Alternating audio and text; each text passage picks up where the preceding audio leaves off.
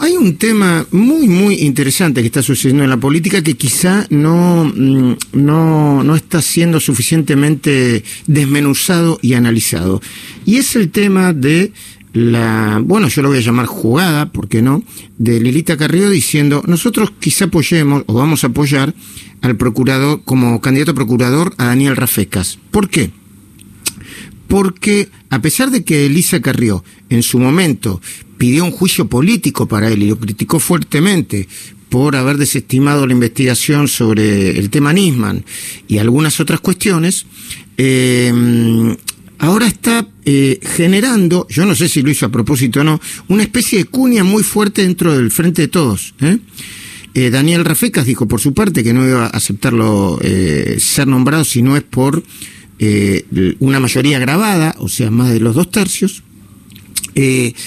Eh, eh, Parrilli, Cristina y otros están planteando la idea de que se cambie la ley del Ministerio Público para que sea por mayoría simple y están proponiendo a otros procuradores más a la medida de lo que necesita Cristina para su plan de venganza e impunidad. Y eh, el presidente Alberto Fernández está eh, apoyando a Rafecas.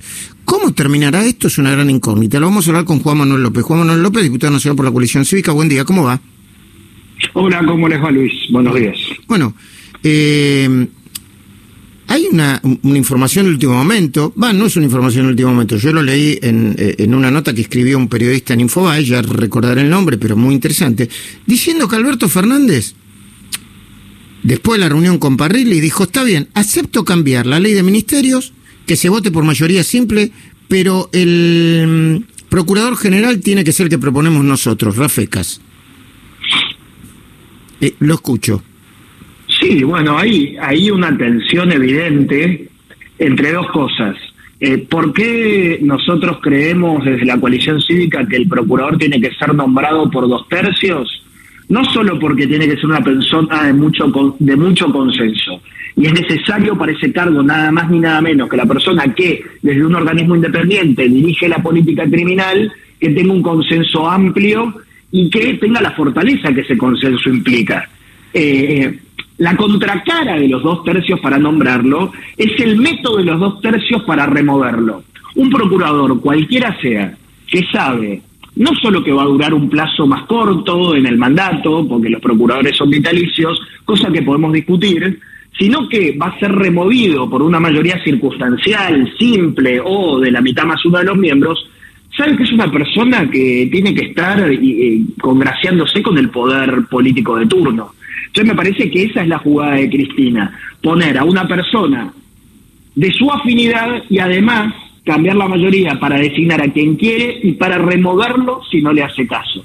Por eso nosotros creemos que, que Rafeca es una persona que con los defectos y las virtudes que puede tener, tiene independencia del poder político de turno y la ha tenido la mayor parte de los casos. Es cierto, como vos decías al principio, que hubo un caso donde con un criterio ideológico tomó una decisión que favoreció al poder de turno, pero, pero me parece que no es una persona que vaya a perseguir a nadie, me parece que es una persona que si es elegida por los dos tercios de los votos puede ser independiente de cualquier facción política y que, mm, que bueno, que no, y que va a evitar, eh, digamos, prostituir la ley del Ministerio Público, que es cambiarle las mayorías, cambiarle el control a través de la comisión bicameral, controlar, que la control del poder político, en fin, una cantidad de cosas que ponen en riesgo la institución de la procuración y mucho más si llegan a poner un fanático como Peñafort o a un abogado sacapresos como Rucconi. Ahora, eh, Juan Manuel López, eh, eh, eh, yo entiendo la estrategia, ¿eh? no, es que no la entiendo, no, no, no me, parece, hasta podría ser considerada inteligente, ¿no? Porque de verdad está poniendo muy claro cuáles son las diferencias que tienen el presidente y, y, Cristina Fernández de Kirchner, ¿no? En el frente de todos. Que por otra parte, si le quitan autoridad al presidente proponiendo a otro procurador, se va a poner muy, muy espesa la cosa, muy, muy espesa desde el punto de vista político. Pero volviendo al tema, pero eh, Carrió, la coalición cívica, dijeron en su momento por qué pedían el juicio político a Rafeca y dijeron barbaridades. Yo lo digo para mantener la coherencia de la palabra, no porque desconfío o me parece. Mm. Eso lo siguen manteniendo. Eso fue así y no lo negamos. Nosotros lo que dijimos, lo dijimos. hicimos lo que institucionalmente podíamos hacer en ese entonces, que era pedir juicio político. Eh, fue una decisión eh, dura nuestra, como nos solemos caracterizar. El reproche, nosotros cuando lo hacemos públicamente, en general también lo hacemos por escrito y pedimos esto, eh, que terminó con una ascensión de Rafecas, no con su remoción.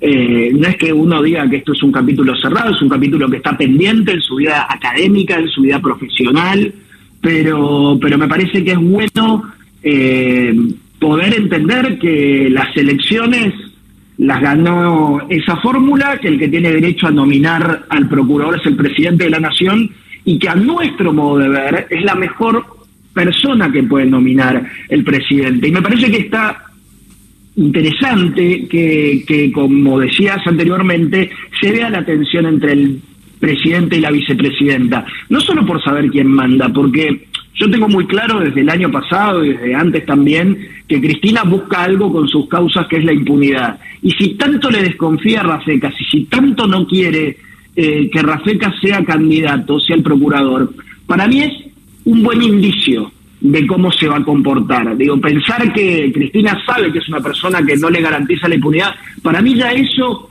habla más allá de su formación, eh, habla de, de un buen indicio y de algunas otras evaluaciones que hacemos sobre su desempeño en la mayor parte de las causas, que me parece lo que lo que nosotros tenemos que mirar, con los cuidados del caso. Nos hubiese encantado eh, que Mauricio Macri eh, hubiese continuado y hubiésemos propuesto otro procurador, pero la verdad que cuando propusimos un procurador no logramos el número eh, en el Senado, el número necesario, y ahora la solución no puede ser cambiar el número. Tenemos que defender esa institución y después, en todo caso, discutir la ley Mm. Eh, cuando el clima político esté menos enrarecido, porque mm. esto de esta lucha entre presidente y vicepresidenta es, es peligrosa.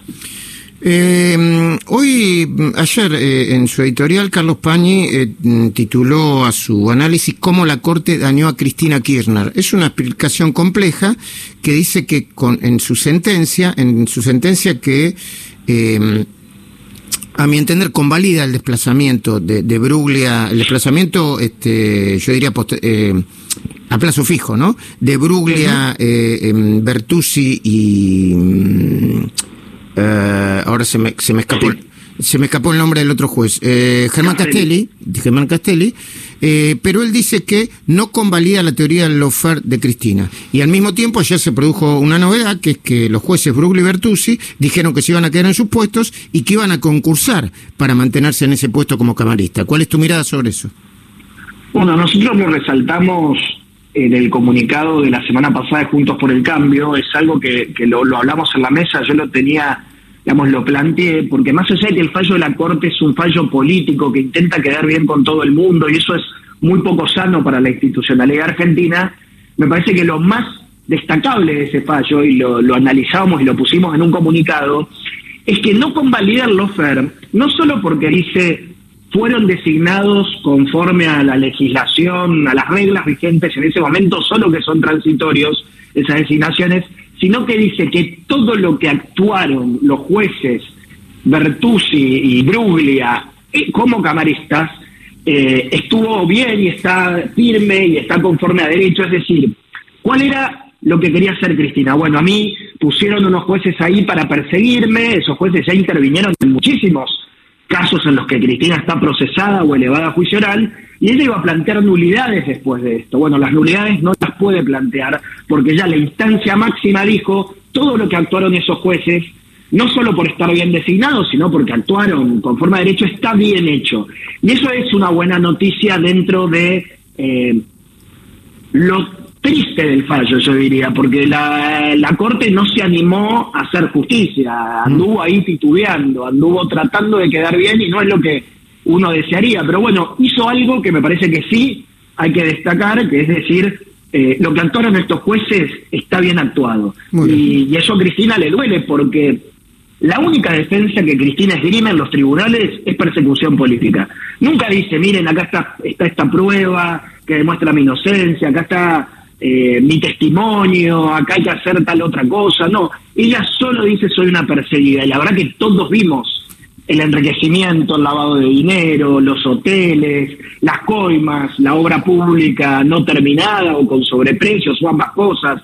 Así que eh, Cristina va a tener que encontrar otro argumento o va a tener que, como Menem, a lo largo del tiempo, seguramente más temprano que tarde, empezar a ser una condenada con o sin fueros que tenga que eh, aceptar los fallos de la justicia.